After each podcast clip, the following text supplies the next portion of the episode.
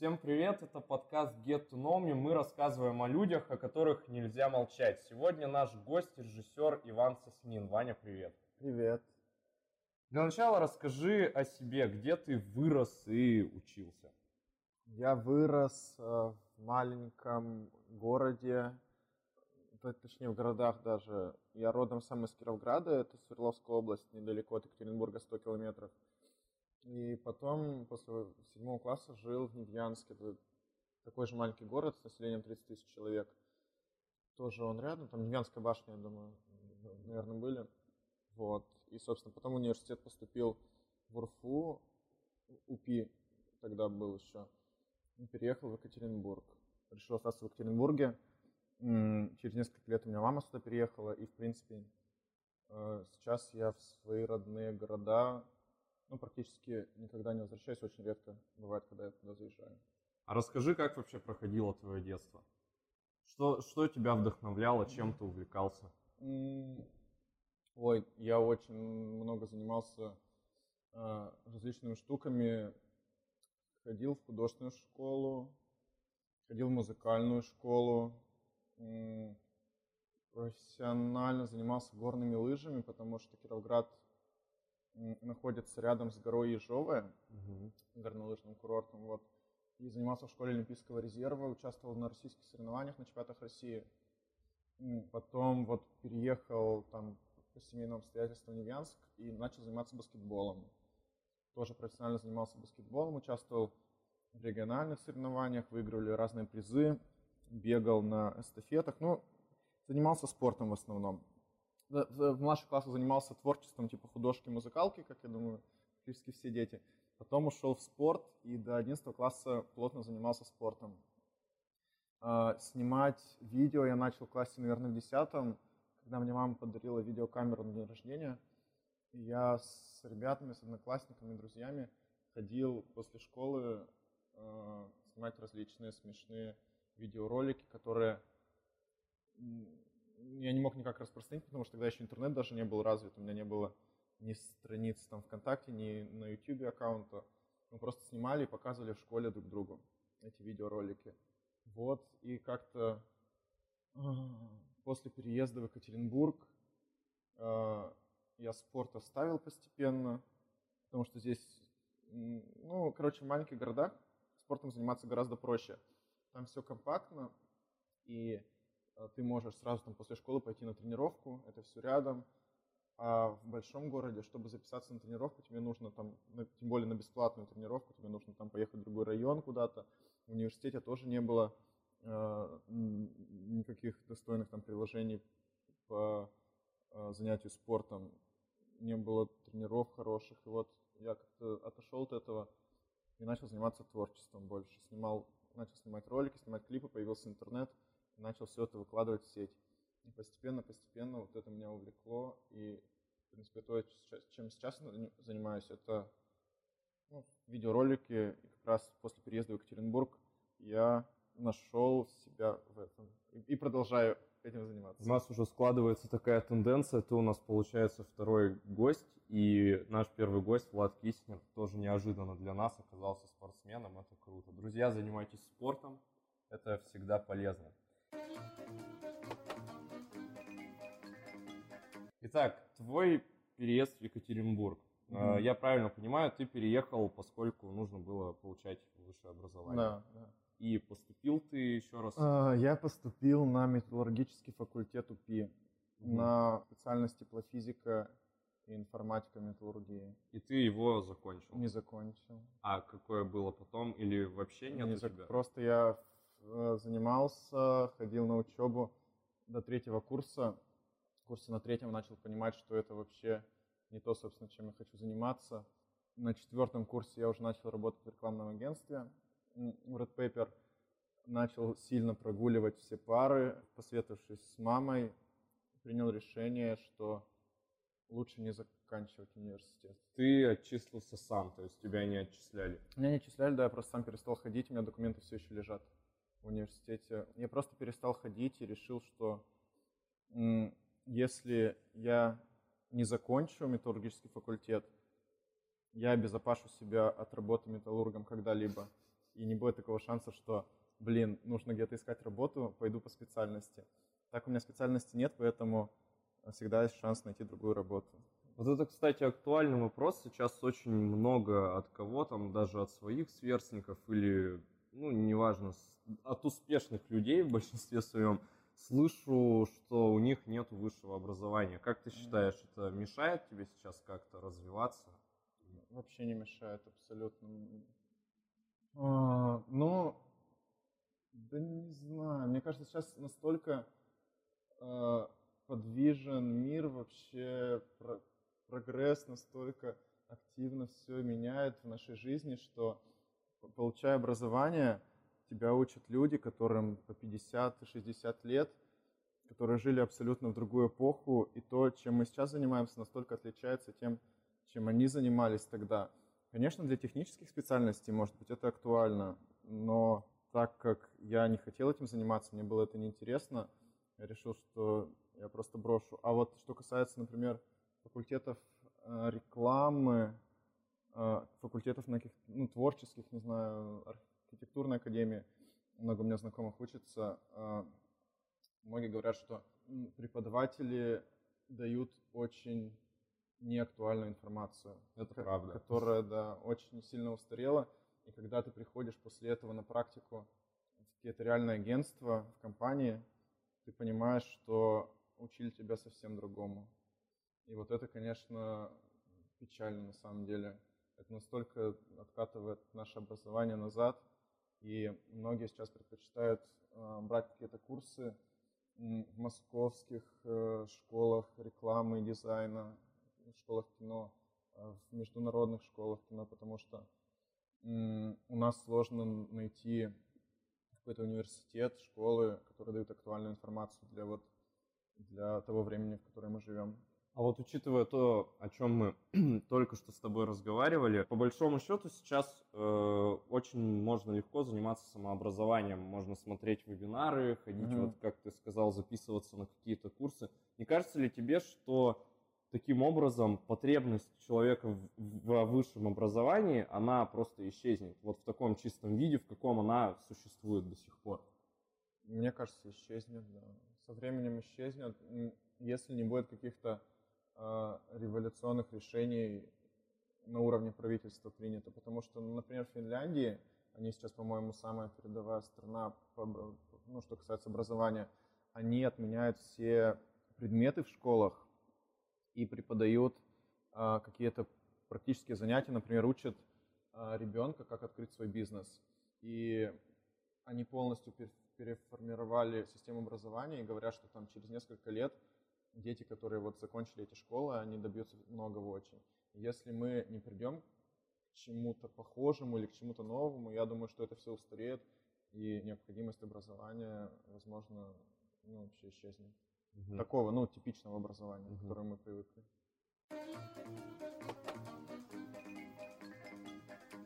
Окей, а, давай вернемся к твоему переезду в Екатеринбург. Тебе, получается, было 17 ну, лет, да, да, ты переехал туда. Угу. Вот, ты переехал в 17 лет в большой город, и как вообще повлиял на твою жизнь большой город? Что, что-то изменилось внутри, как-то, может, по-другому ты стал видеть этот мир вообще? много знакомых, много возможностей разных открылось. А, например, когда я жил в Невянске, мне нравилась группа Сансара еще тогда. Угу. И когда переехал в Екатеринбург, мы начали делать вечеринки с друзьями, организовывать свои мероприятия. И как-то подружились с группой Сансара, вот с солистом Сашей Гагариным. И благодаря а, друзьям новым, благодаря каким-то мероприятиям, которые мы организовывали. А, там я обрастал какой-то базой людей, которая потом повлияла на меня. И опять же, там вот Саша Гагарин, он пригласил меня работать в Red Paper. Он, он был арт-директором на тот момент э, агентства. После этого, придя в рекламное агентство, я нашел еще кучу много знакомых, э, которые познакомили меня с новыми людьми. И вот эта сеть, вот эта паутина, она расширяется и расширяется, и вот большие города дают именно это. Угу.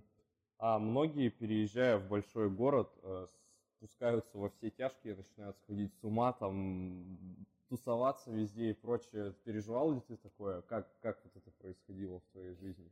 Адаптация, так скажем, к молодежным вот этим всем тусовкам. переживал, ходили каждые выходные тусоваться в клубы, бары. Это, конечно, вообще, то есть об- общежитие открывалось, по-моему, там с 7 утра, и нам приходилось просто всю ночь, пока оно закрыто, где-то находиться, э, веселиться, танцевать и так далее. Потом мы поняли, что хочется делать что-то свое и ходить на чужие вечеринки нам надоело. Там у нас была компания порядка из 10 человек. Мы начали организовывать свои вечеринки А М. где вы их организовывали? в, в клубах. Ну вот был бар Горностай. Мгм. Н- Не знаю, не Ну, слышал, я, наверно. я слышал о нем, но... на Воеводина. Вот. И нам предложили делать что-то свое там. И мы раз в месяц периодически делали вечеринку тематическую, которая называлась... Там у нас была вечеринка «Шерсть», когда все должны прийти в чем-то ш- мохнатом, да, Мгм. волосатом. Была вечеринка «Кожа», когда все должны быть прийти в коже. Помада, когда все были разукрашены помадой и так далее. У нас была серия различных вечеринок. И вот там-то мы вообще отрывались, конечно. Мы придумали, что нам было интересно. А, Шили костюмы. про- Я просил маму шить себе костюм полностью из блесток. А, Но там было все. Там были мы на каблуках танцевали, красились помадой, парики. И до, утра, то есть там до могли просто ч- 48 часов не спать и тусоваться, ездить из точки в точку. Все это было, это, я думаю, вот 20, а, ну, наверное, да, 20-24, вот это было такое время, когда мы очень много тусовались каждые выходные, но это никак, в принципе, не влияло на, на там, творчество, которое я любил и которым я занимался в будние дни, а на выходные, видимо, нужно было разгружать голову, и мы все выходные тусовались. А на ваши вот эти вот вечеринки мог попасть любой желающий, или это только для вас, для ваших друзей? был? Да все желающие. Ну, там был платный вход. А, там был мгм. платный вход порядка, я не знаю, 100-200 рублей. И, ну, а, по-моему, там были условия, типа, если ты приходишь в костюме на тематическую вечеринку, то вход бесплатный. Если ты приходишь без костюма, то платишь какую-то сумму денег и попадаешь туда. Ну и порядка одновременно, наверное, там 100-200 человек на, на вечеринке было. А вспомни какой-нибудь забавный случай вот из этого периода своей жизни. Что-нибудь такое вот прям супер А. абсурдное, смешное, я не знаю. Мы, нас, когда мы начали делать в Екатеринбурге, нас позвали организовать вечеринку в городе Пермь. Мгм. Мы взяли микроавтобус Богдан, знаете, такие желтые вот Да, маршрутные, маршрутки, да. и поехали на нем в Пермь. Это прям было Подожди, вы его арендовали и Арендовали? сами вели Не, прям? мы с водителем взяли. Он, он такого насмотрелся там. Мы поехали в Пермь. Э, По дороге, естественно, мы выпивали. А Саму Пермь мы практически не помнили. Мы приехали просто вечером, зашли куда-то в клуб, зашли все в костюмах. Ну, закончилось все тем, что мы обратно едем в Екатеринбург, там я просыпаюсь в автобусе и понимаю, что я там в каком-то костюме, типа на каблуках, шортах, парике, и у меня нет одежды. Одежду у меня кто-то в Перми украл. Мою нормальную. Ботинки, кроссовки, а, куртку и все такое. Мы приехали, а, нас довезли до бара, где мы собирались. Я потом домой пешком шел по городу на каблуках, весь измазанный помадой у нас, потому что там вечеринка помады была. У меня все лицо в помаде, по реке.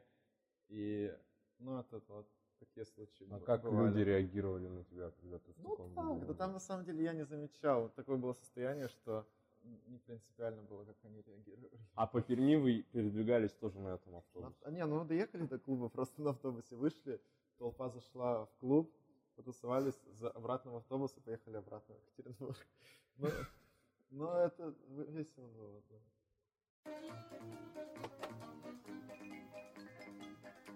Давай поговорим о деятельности агентства Red Pepper, о котором ты уже вскользь рассказал. Мгм. Сначала поговорим о нем как о рекламном агентстве. Э, Как оно вообще появилось?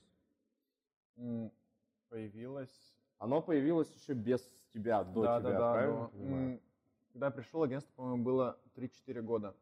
Сейчас ему 10 лет, и я работаю как раз лет 7, наверное. Лет, Мгм. лет 7-6. Его основали два Данила, Данил Голованов, Данил Ирохин, потому что поняли, что хотят делать э, мероприятий рекламу. То есть они тогда занимались еще мероприятиями. У Данила Ирохина была потребность делать рекламу для больших клиентов. По-моему, банк, СКБ банк был первым клиентом. А Данил Голованов как раз заканчивал э, факультет рекламы УРГУ тогда. И они объединились и решили, что могут самостоятельно создавать какие-то рекламные проекты. И все, и из двух человек постепенно э, агентство выросло. Человек, наверное, до 10-15, когда я пришел. Вот. И когда я пришел, мы еще в этот момент не занимались съемкой вообще э, видеороликов. Это были больше да, мероприятия, это... были больше какие-то проекты с наружной рекламой, креативные проекты, о которых, в принципе, говорили, мы выигрывали награды. И вот постепенно, через несколько лет, мы начали самостоятельно заниматься съемкой. Да, об этом мы поговорим mm-hmm. чуть позже. А как э, название родилось Red Paper? Red Paper? Ой, слушай, да там какая-то история, я сам не знаю, но по рассказам просто сидели ребята где-то на кухне, по-моему, несколько человек, придумывали, накидывали варианты. Один из ребят предложил Red Paper. Просто о, о, прикольно, давайте будем Red Paper. Ну, то есть ничего такого. Mm-hmm случайно совершенно. А какие были самые громкие и успешные проекты именно у деятельности реклам... в рамках деятельности рекламного а, агентства? Был очень громкий проект «Конституция», когда мы размещали на счетах цитаты из Конституции России угу. для портала Знак.ком. А, тогда его объявили а, оппозиционным, его запретили где-либо цитировать, и знаком запретили размещать рекламу в городе. Угу. А это и какой год был? 14, по-моему, угу. 13. Вот, им запретили размещать рекламу в городе, и мы попросили разместить... А, им запретили размещать рекламу под предлогом, э, что это... Что это... Ну, короче, что это противозаконно, что ваш портал противозаконный, и мы не можем размещать э, вашу рекламу.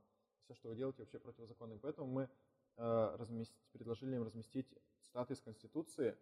Если бы цитаты из Конституции запретили размещать, значит, операторы наружной рекламы признали бы, что Конституция Российской Федерации является незаконной. Угу. Им пришлось разместить цитаты из Конституции с логотипом знаком. И, типа, таким образом мы обошли вот этот запрет на размещение рекламы, использовали это все в своих целях, и об этом рассказали очень многие СМИ. И вот этот проект выиграл много международных наград очень. Э, выиграл главную европейскую награду Евробест, выиграл еще кучу наград. Вот это такая одна из самых громких работ наших. Ну, а было... как, как власти реагировали на то, что вы это делаете ну, нашего не города? очень. Там... Случались ли какие-то там, как-то вас пытались закрыть с этим всем или еще что-то? Ну, претензии были. Закрыть не пытались, но были. То есть были звонки, э, были какие-то наезды на конкретно вот знаком. Вначале, что вы делаете, вы, ну, там, вы рискуете, вы понимаете, что вас могут прикрыть, но ни, ни до чего плохого дела не дошло. Все нормально закончилось. Угу. Вот, ну и делали помимо этого много проектов на самом деле. Мы регулярно раньше участвовали в рекламных фестивалях постоянно и были каждый год входили в топ-10 реклам, э, креативных агентств России. Были даже как-то на втором месте, в пятерку несколько раз ходили, но в топ-10 стабильно. А в любом вот деле, ну, как известно, случаются какие-то трудности, неудачи, спады. Случались ли ситуации у вас, когда заказчик отказывался от рекламы, например, которую вы делали? Случались, да. Я, ну, скорее всего, не могу об этом говорить, потому что мы вот недавно тоже, ну, не так давно, у нас был проект, мы делали рекламную кампанию для одного бренда международного. Угу. И все, ну, там было прям очень много скандалов, разбирательств, и все закончилось тем, что они запретили вообще говорить где-либо, что э, работали над созданием этой рекламы. Мы не можем ее использовать в своем портфолио, мы не можем о ней говорить и куда-либо публиковать. Она принадлежит только им, и как бы э, участие в Red Paper вообще все стерто просто в этом проекте. Были, да. Но тут на самом деле сложно понять, кто виноват, кто прав, потому что часто клиент... Ну, не, нет, как бы многие говорят, что есть правила, клиент всегда прав, но угу. на деле это не работает, потому что иногда бывают такие клиенты, что объективно он не, не может быть прав. То есть он говорит такие вещи, которые невозможно сделать, возможно. Просто какой-то абсурд, либо заставляет делать то, что э, мы принципиально отказываемся делать. Бывает такое, да. Бывали случаи с э, тем, что нас подавали в суд. Был интересный случай с молоком талица. Я не знаю, не, не помните, был такой ролик «Натурально долго не хранится», где мальчик пил молоко. Да, да, на, я, я помню. Да. Вот, и говорил, натурально не должно храниться долго. Вот, талицкое молоко. И мы эту рекламу пускали после роликов Данона и угу. других, которые говорили в своей рекламе, что у нас молоко хранится там по 6 месяцев, и угу. оно такое хорошее. И вот и мы пытались доказать, что на самом деле натуральное молоко и не должно храниться долго. Если оно долго, то оно значит у вас там такое уже с примесями и переработанное. И вот они подали в суд э, и проводили экспертизу, что у них тоже натуральное молоко. И вот они, по-моему, выиграли у Талицы суд на, на какое-то количество, ну, 100 тысяч рублей. Угу. Но пиара вокруг этой истории было гораздо больше, потому что многие СМИ написали, что вот маленький уральский заводик по производству молока а, засуживают огромные там гиганты Данон, Эрман, Вимбельдан и так далее. Суд а, мы проиграли, но выиграли гораздо больше благодаря а, вот этому, вот этой шумихе, которая была вокруг этого проекта. Угу. А сколько, получается, Red Pepper просуществовал как рекламное агентство в общем? Ну, я думаю, 10 лет. 10 лет. И что сейчас из себя представляет Red Paper? Я так понимаю, вы отказались от э, деятельности, связанной с рекламой, правильно? Ну, мы продолжаем работать с брендами, с теми же, которые мы работали. Просто мы стараемся предлагать сейчас решения другие. Не прямую рекламу, к которой многие привыкли, это щиты, там, перетяжки, радиоролики, этим мы вообще не занимаемся. Мы предлагаем в первую очередь это съемки съемки роликов, музыкальных клипов, э, короткометражных фильмов. И сейчас в основном Red Pepper это продакшн-агентство, которое э, берет под ключ проекты, начиная с идеи, с разработки идеи, написания сценария, производства ролика, постпродакшн и запуск. И даже мы посевом занимаемся распространением в интернете и пиаром, mm-hmm. распространением в СМИ ролика. А откуда взялась идея начать э, снимать фильмы под брендом Red Pepper Film? В один момент вот у нас есть э, Данил, директор агентства, основатель который. Стало Что? скучно, да. То есть я думаю, у каждого человека наступает такой момент, когда занимаешься каким-то одним делом, хочется расти дальше, хочется куда-то двигаться. И он понял, что все, пора с этим заканчивать, пора делать что-то новое. Потому что уже, и на самом деле рекламный рынок, если углубиться, то он такой ну, раньше это было все интереснее, как-то у всех был азарт, все старались сделать что-то крутое, яркое. Сейчас это заработок денег и рекламные фестивали, которые вкладывают еще больше денег, чтобы выиграть все баллы, чтобы на следующий год тебе пришли клиенты, заработанных денег сделать какой-нибудь фестивальный проект, снова заработать баллы. То есть это какой-то рутина. Просто, да, это рутина, которая никогда не заканчивается она циклична, и ну, от этого устаешь.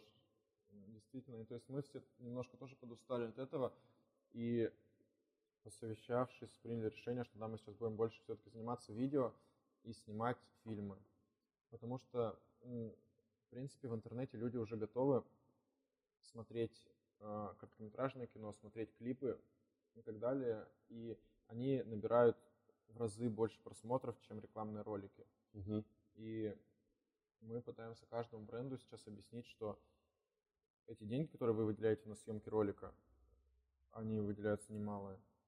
Проще пустить на производство какого-то другого контента, клипа или э, короткометражного фильма, э, органично вписать туда бренд, и вы получите гораздо больше. Вы получите имидж, вы получите признание среди конкурентов – вы получите, опять же, рекламу, потому что ваш бренд будет фигурировать в ролике, вы получите там миллионы просмотров. Потому что э, люди любят, в первую очередь, истории, трогательные, сильные э, истории, а не 15-секундные там, шутки про то, какой вкусный майонез там у, дяди, у, угу. у тети Тани на кухне. Ну, а ты, вот. ты вот сказал, что немалые деньги выделяются на создание короткометражных фильмов. А сколько примерно? Не фильмов, рекламы. А, рекламы? На это, рекламы это, это очень большие деньги. Идет в деньгах. Ну, ну, например, мы снимали рекламный ролик, когда занимались в основном рекламой, нам заказывали рекламный ролик 15-секундники за ну, 3 миллиона рублей. Мгм. Один раз мы снимали ролик, не могу, ну, Ну да, не могу сказать будем, название да, да, компании, да, да. но там порядка 20 миллионов рублей было. Мгм. То есть за эти деньги можно снять полнометражный фильм. Мы сейчас понимаем, что эти Мгм. деньги можно снять полнометражный фильм, пустить его в прокат, заработать потом еще на этом денег. Теперь давай поговорим непосредственно о фильмах. Для начала пара общих вопросов. Почему вы выбрали формат короткометража? Исходя из того, что хотят пользователи интернета видеть. Потому что все-таки фильмы полнометражные сложно, это, это очень долгая работа, то есть это работа не одного месяца, там, а го- года, возможно, или там нескольких лет.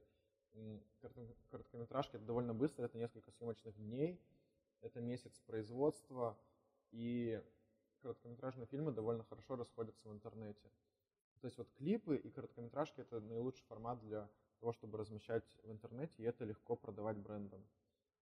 Но тем не менее, короткометражный фильм это всегда нужно бить прямо в точку. То есть у тебя ограниченный хронометраж, где нужно лаконично и точно успеть выразить свою мысль. Сталкивались ли вы с тем, что вас неправильно понимали зрители? Пока все неплохо у нас идет. Все, что мы делаем, мы, мы видишь, как занимались долго рекламой, у нас получается писать сценарии, которые будут очень емкие.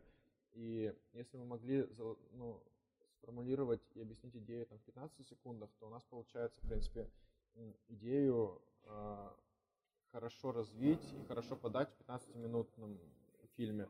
А, непонятыми были ли мы? Честно не знаю. Но То, что, чем, что снимал я как режиссер, в принципе, люди понимали именно так, как мне хотелось, чтобы они поняли.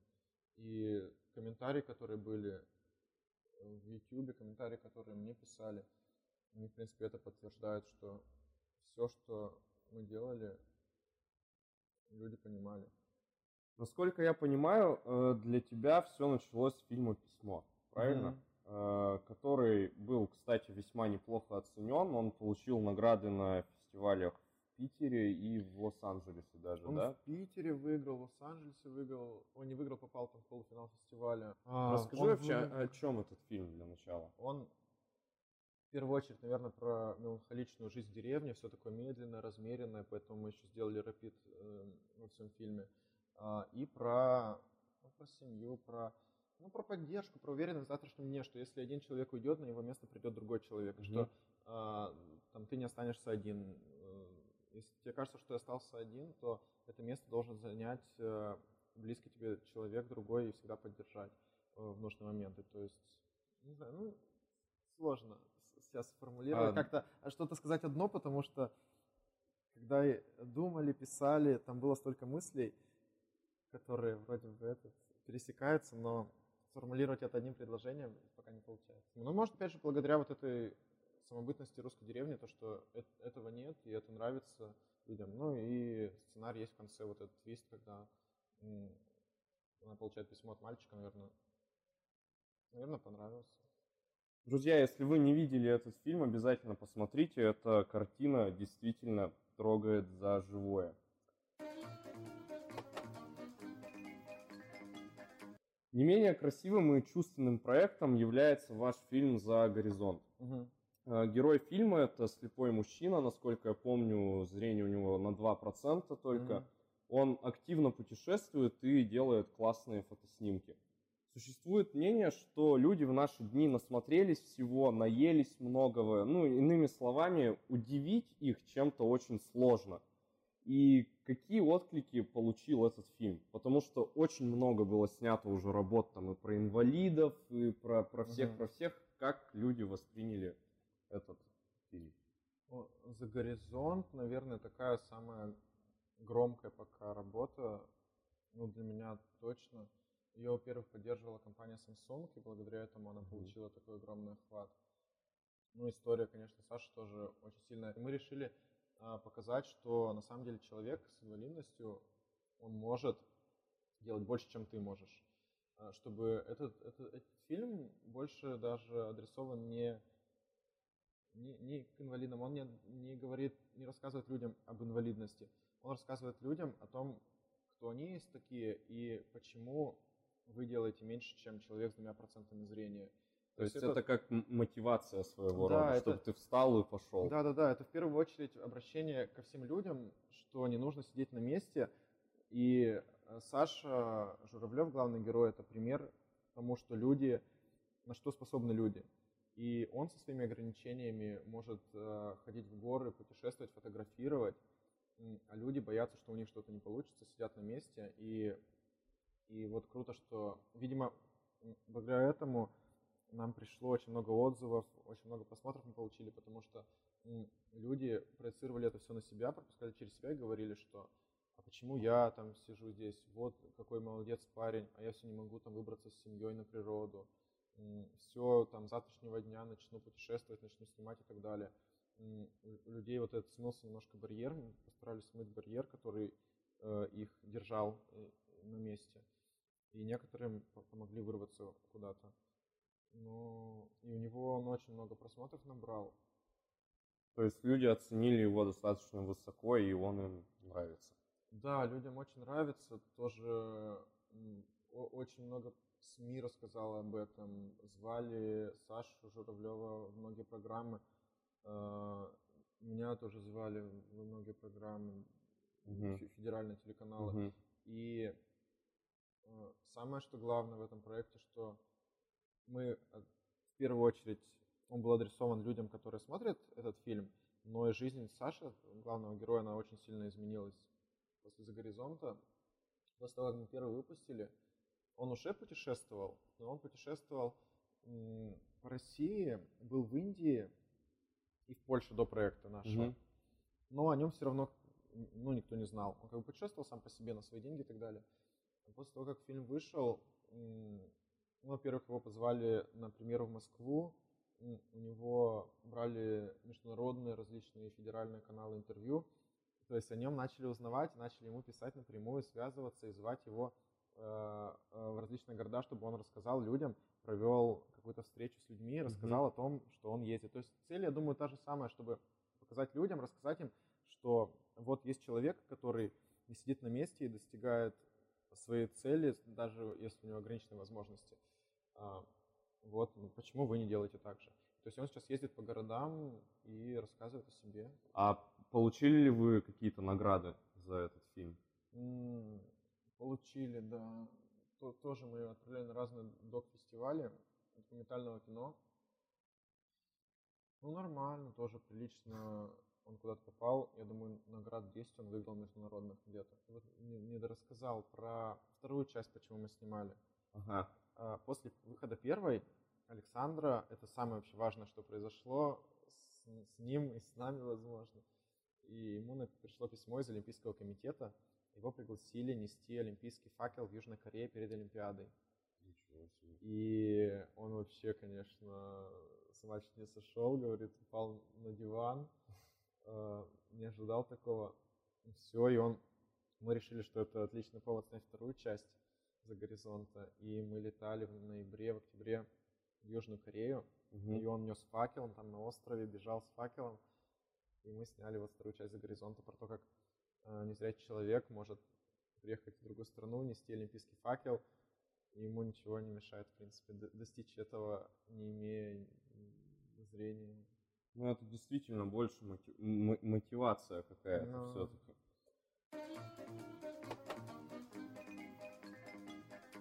Окей. Э, фильм «За горизонт» был, как ты уже сказал, снят э, в рамках вашего совместного проекта с компанией Samsung. Угу. Он уже был снят на смартфон, правильно? Нет, нет. нет. Он на камеру. Угу. А как он вписывается в проект Samsung? Никак, это отдельный проект.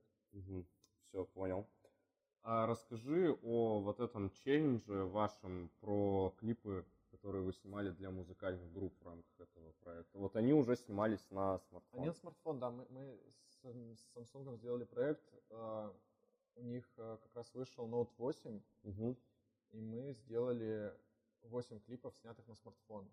У меня был, кстати, следующий вопрос. Вы в интервью The Village 28 ноября 2017, по-моему, ага. года было интервью выпущено. Вы говорили, что вам нужно успеть до конца года снять 8 mm. клипов, вы успели, да? Мы успели. Я не помню, честно, последний вышел ну, последний после Нового года вышел. Но сняли мы все до Нового года, да, успели. Так, 8 клипов и... Снятых на смартфон. Угу. И э, мы выбрали 8 разных режиссеров, э, а, 8 групп и, и, собственно, вот сняли 8 клипов на смартфон. И этот смартфон передавался от одной группы другой. То есть на один То есть, Да, на один. У нас, ну, в любом случае были запасные, но мы старались все снимать на один чтобы это был такой супер телефон, который, по-моему, компания Samsung после проекта подарила какому-то счастливчику, который там наш, э, а, э, в конкурсе, в конкурсе выиграл, да. Угу. А кому вы снимали клипы? Так, первый мы снимали, который снимал я как режиссер для группы Музавреби. Угу. Потом снимали Айгел, снимали Антохи МС, снимали Сансари, снимали обе две, снимали Дорну, а, а Дорн это тоже с вами был Тоже, связано, да, да, да, Это тоже мы, это, это снимали в Нью-Йорке. А как артисты относятся к такому челленджу? Их, им, да, им при... это в кайф или они как-то с пренебрежением каким-то относятся? Они, ну, я снимал один клип, поэтому я могу рассказать про Мгзавреби, угу. группу грузинскую. А, он думал, что, да, он думал, сейчас приедут ребята, снимать, куча техники, все, говорит, приходит парень с телефончиком, говорит, пой, стой, пой, и он, он ну, ему было как бы нет, неуютно, он что-то пел, такой нормально вроде, да? потом посмотрел, как выглядит, говорит, о, так прикольно выглядит, и все, и потом после того, посмотрел клип, вообще написал, что ребята такие молодцы, так круто, что я не ожидал, что получится хорошо. Но да все, на самом деле, сейчас готовы к экспериментам, и режиссеры, операторы, исполнители – они соглашаются, потому что это прикольно. Ну, типа, снять клип на смартфон, это ярко, это медийно, об этом рассказывают СМИ и так далее. Угу. То есть это э, хорошо реагируется. Угу.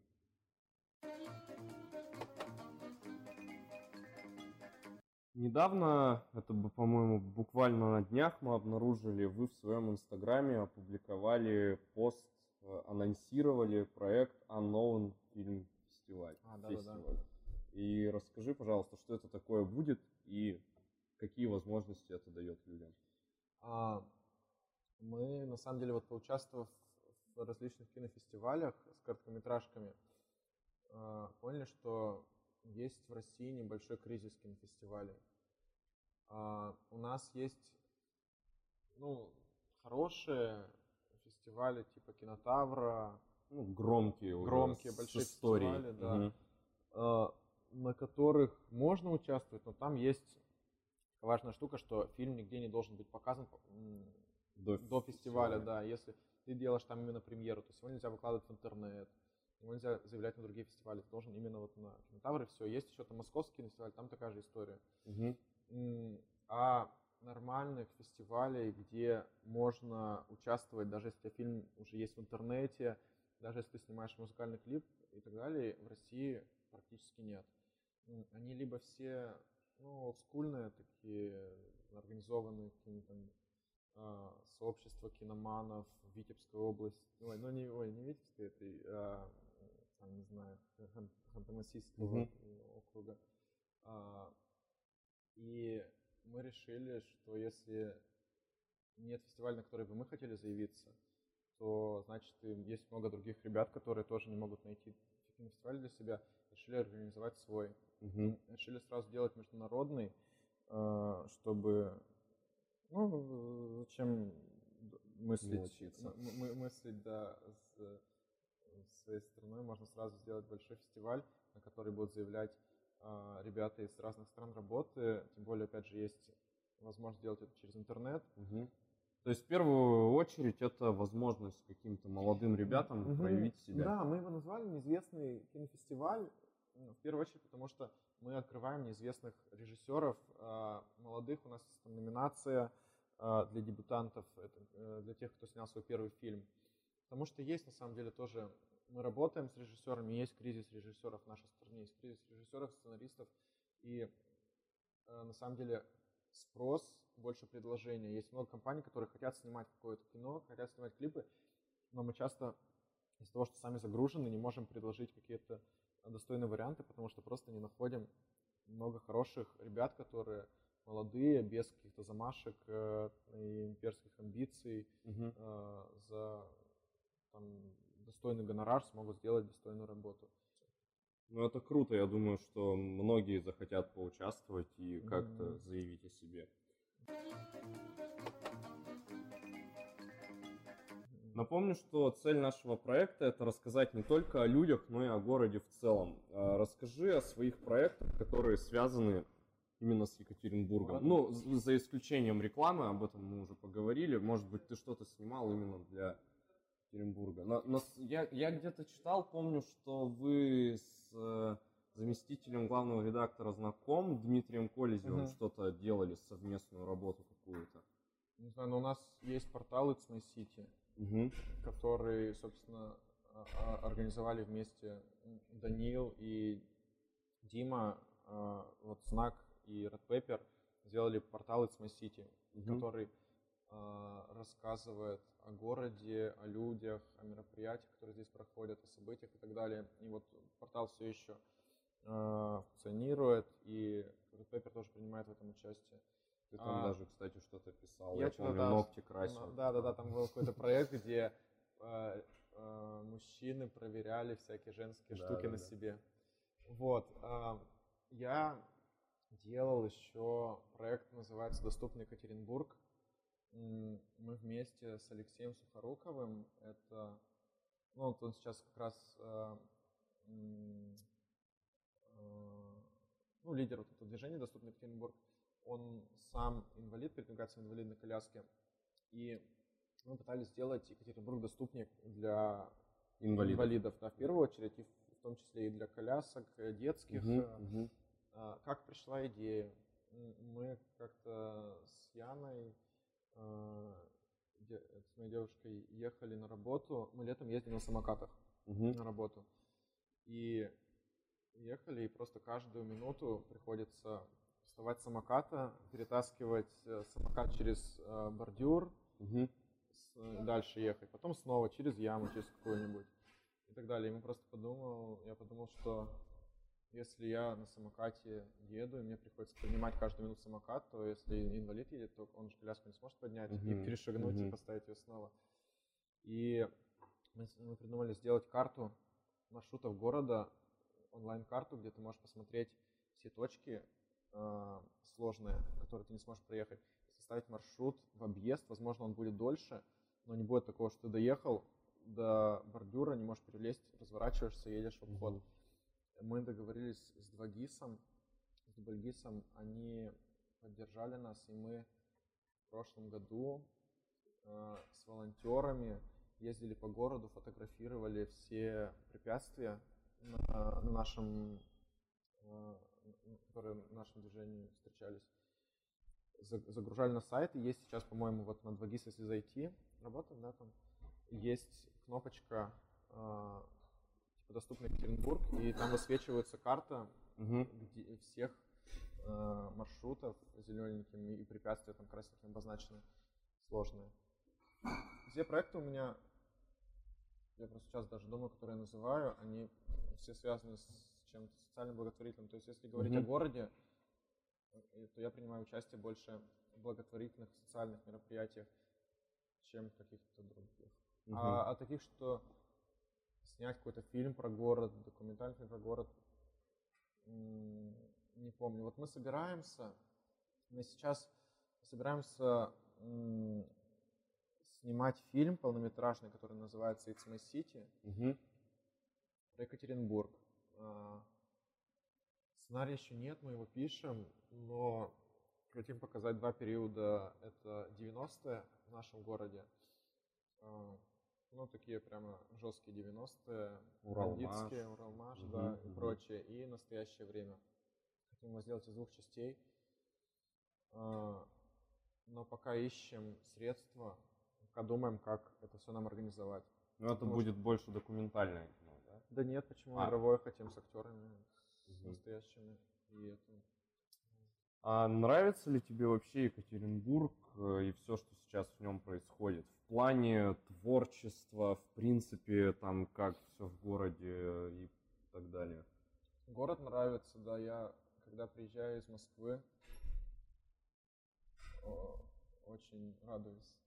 Потому что мне вот Москва кажется такой огромной, и там ты такой маленький человечек, который никому не нужен. Никто тебя не замечает, люди просто толпами сквозь тебя в метро туда-сюда, туда-сюда, ты стоишь, не понимаешь, что делать вообще здесь. У нас город гораздо комфортнее для меня, чем Москва, именно по своему размеру, а, по своему ритму жизни. Нравится, что происходит, не все, честно говоря, нравится, что происходит. Мне кажется, что это могло бы происходить гораздо быстрее, и развиваться все могло э, гораздо быстрее, с другим темпом. Вот, но есть решения, которые мне не очень нравятся, не очень близки, что касается города. Но вообще, я думаю, что да, город развивается, и мы можем вот занять, мне кажется, уверенно а, место такой обособленной столицы России, столицы Урала и третьей столицы России, которая будет достаточно независимая, самобытная, уникальная в своем роде. Важно, мне кажется, привлекать туристов в наш город. У нас не так, мало, не так много достопримечательностей, которые интересны иностранцам. То есть у нас есть Ельцин-центр, есть крутые бары и рестораны. В каких Хочется... барах нравится зарубежным гостям? Ой, да много у нас они оценивают на самом деле. Э, нрав... Понравился Дабл, понравился Хмели Сунели, ресторан понравился Мизантроп, и... Мизантроп понравился. Да, все такое, Ничего да. В мизантропе, знаешь, этот однажды Дорн пришел после концерта Мизантроп, Мизантроп да, в шапке, его никто не узнал. Ему очень понравилось там. Да. Не хватает арт-пространства какого-то крутого, серьезного, огромного арт-пространства, как, например, в Москве есть там флакон, артплей. У нас вот это, к сожалению, нет. И там свитер, ребята делали, это прикольно, но угу. это очень как бы все а, мелко, узко, да. И это не открыто широкой публике. То есть хочется, чтобы было какое-то пространство. Приезжаешь в Екатеринбург, в Екатеринбурге есть вот, вот, вот есть это место, ты обязательно должен туда сходить, как Ельцин-центр. Угу. Пока маловато. Хочется, хочется, чтобы такого было больше. А не было ли когда-нибудь такого желания у тебя, что вот ты сидишь и понимаешь, все, не могу больше здесь жить, не могу себя здесь реализовать, надо куда-то двигаться дальше, и я переезжаю? Не было, честно говоря хочется больше развивать именно Екатеринбург, нежели переезжать отсюда и mm-hmm. жить в другом городе. Мне нравится создавать вокруг себя такие условия, которые приятны для жизни, для работы. Если люди сами захотят, выйдут в подъезд и покрасят стены в подъезде, облуплившиеся все, то тогда у нас все в городе будет хорошо. И как бы в Европе люди другие живут, и там люди сами э, вешают э, огоньки возле дома на, дерь, на деревья зимой. Они сами выходят, подметают возле магазина территорию. А у нас все люди чего-то ждут, что изменится. И вот пока у нас, мне кажется, не вырастет поколение, которое это понимает, поколение, которое начнет само что-то делать вокруг себя и обустраивать каждый свою хотя бы личную зону комфорта, если сделает, то у миллиона половиной человек будет личная зона комфорта, удобная, красивая, и значит весь город будет удобно, красивый. Что изменилось в нашем городе за последние пять лет, по-твоему? Он стал, не знаю, открыт, наверное, больше для приезжих людей. Он стал себя звать к себе в гости, и вот построив Ельцин-центр, мы стали открытым, нас начали проводить какие-то большие мероприятия, опять же, тот же показ, мне кажется, Гоша Рубчинского о многом говорит. Мы стали открыты для гостей, и я думаю, что чемпионат мира сейчас тоже, может быть, а, откроет еще Екатеринбург для кого-то приезжих, может быть, там начнут кто-то приезжать. Хочется больше, для меня, так как я люблю спорт, хочется больше спортивных событий, чтобы проводились у нас в городе, потому что, а, судя по тому, а, где проводятся крупнейшие соревнования, все-таки залог успеха большого, крутого города – это большое количество международных соревнований. Если у тебя в городе проводятся чемпионаты мира, чемпионаты страны, а, Кубки мира, Кубки Европы по разным видам спорта, значит, у тебя крутой большой город, который знают иностранцы, который знают люди в твоей стране, и значит его уважают. Напоследок твои пожелания нашим слушателям. А, м, пожелания. Так, какой, кто- кто- какой возраст ваших слушателей? Ну просто, что, что бы ты пожелал абстрактному человеку?